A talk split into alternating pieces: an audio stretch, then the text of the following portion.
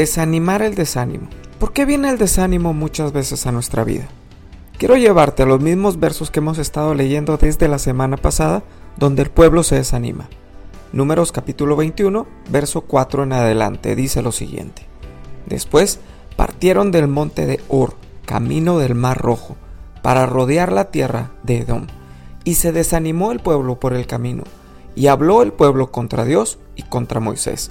¿Por qué nos hiciste subir de Egipto para que muramos en este desierto? Pues no hay pan ni agua, y nuestra alma tiene fastidio de este pan tan liviano. La ampliación de esto la vamos a encontrar en Deuteronomio capítulo 2, versos del 1 al 6, que dicen lo siguiente. Después nos fuimos al desierto por el camino del Mar Rojo, tal como el Señor me lo había ordenado, y pasamos mucho tiempo caminando alrededor de las montañas de Seir. Entonces el Señor me dijo, ya llevan demasiado tiempo rodeando estas montañas. Váyanse ahora hacia el norte. Dale esta orden al pueblo. Ustedes van a pasar por el territorio de los descendientes de Saúl que viven en Seir y son parientes de ustedes. Ellos tienen miedo de ustedes. Sin embargo, tengan mucho cuidado y no los ataquen. Pues yo no les daré a ustedes ni una sola parte de este país, porque las montañas de Seir son propiedad de los descendientes de Saúl yo se las di a ellos. Ustedes les pedirán que les vendan los alimentos que necesiten y pagarán por ellos y aún por el agua que beban. Qué importante es esto que te voy a decir, porque muchas veces es lo que nos desanima en la vida. Dice la Biblia que el pueblo pasó por territorio de los descendientes de Saúl. A ver, Esaú era el hermano de Jacob, de hecho era el mayor. Él desprecia la primogenitura y la vende por un plato de lentejas. ¿A quién? Pues a Jacob. Esta historia la vas a encontrar en Génesis. Ok. Bueno, pues resulta que el pueblo de Esaú ya tiene casa, ya tiene su terrenito donde vivir y el pueblo de Israel, el pueblo de Jacob, no. ¿Sabes por qué viene el desánimo a nuestra vida muchas veces? Viene porque nos comparamos con otros. ¿Te imaginas el pueblo de Dios cuando vieron a sus parientes en una tierra que ya era de ellos ya no la estaban pagando al banco, ya tenían las escrituras del terreno y casas construidas. Mientras tanto, ellos seguían dándole vueltas a una montaña. Y peor, Dios los manda de regreso porque aún ni siquiera han llegado a donde les corresponde. Tiene que haber una comparación. Es que ellos ya tienen algo y nosotros no. Es que nosotros somos el pueblo de Dios y ellos no. Nosotros hemos luchado y trabajamos por muchos años. ¿Y por qué ellos ya lo tienen si ni siquiera la bendición del Padre Isaac alcanzaron? Y así un montón de comparaciones, imagínate. ¿Cuántas veces te has comparado con alguien y te has desanimado? Vamos, sé sincero contigo mismo, contigo misma. Todos en algún momento lo hemos hecho. Y peor cuando oramos a Dios y no responde y otro recibe lo que uno está pidiendo sí, sí pasa. El domingo lo hablaba en la iglesia. Muchas veces ese desánimo nos lleva a la envidia. Y sabes una cosa, no voy a profundizar de verdad en lo que es la envidia. Si te gustaría que habláramos de eso más adelante, lo podemos hacer. Pero parte de las consecuencias de la envidia es el desánimo. Van de la mano uno del otro. Claro que te desanimas cuando te comparas. El problema es que no hemos comprendido que somos únicos. Y déjame te aclaro esta óptica, porque muchos se creen únicos e inmerecidos, y no me refiero a eso, me refiero a cualidades y defectos únicos que te hacen ser tú. Dice la Biblia que juntos, la iglesia, somos como un cuerpo bien concertado y unido entre sí, pero cada parte del cuerpo es diferente y tiene su propósito. Quiero que veas desde esta perspectiva el día de hoy.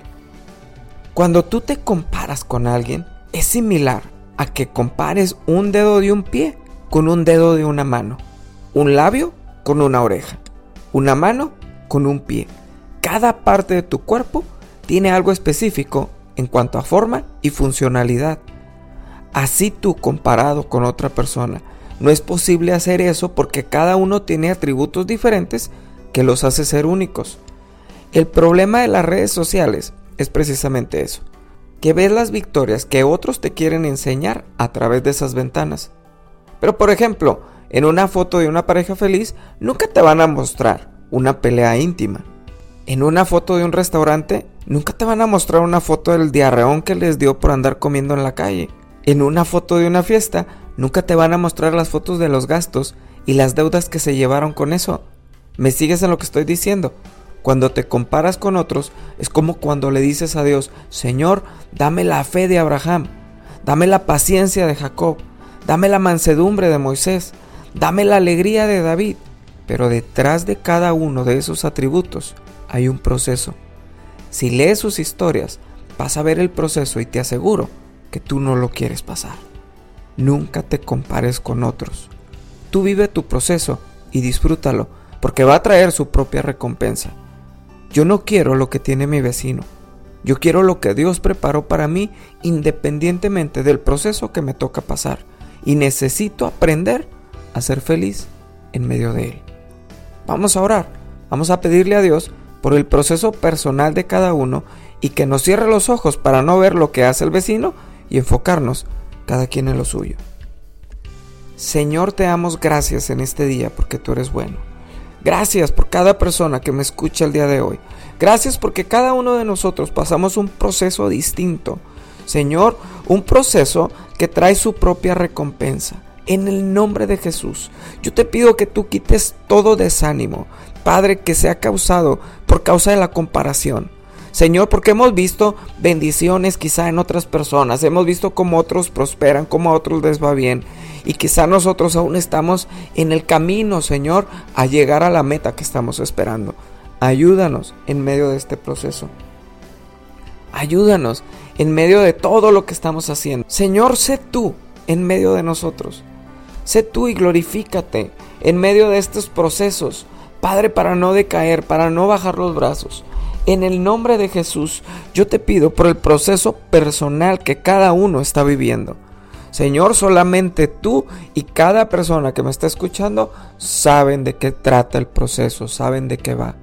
Señor, en el nombre de Jesús, ayúdanos a no tener comparaciones con nadie más para no desanimarnos. Señor, que en medio de este proceso aprendamos que tú tienes preparada esa recompensa que estamos esperando. Señor, pero que viene de ti.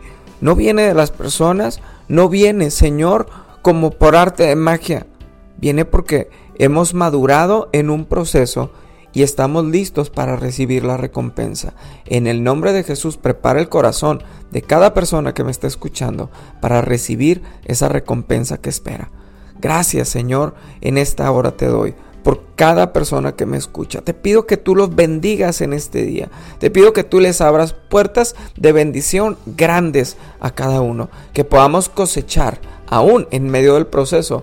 Porque tú tienes bendiciones que darnos. Gracias en el nombre de Jesús por este día. Amén y amén.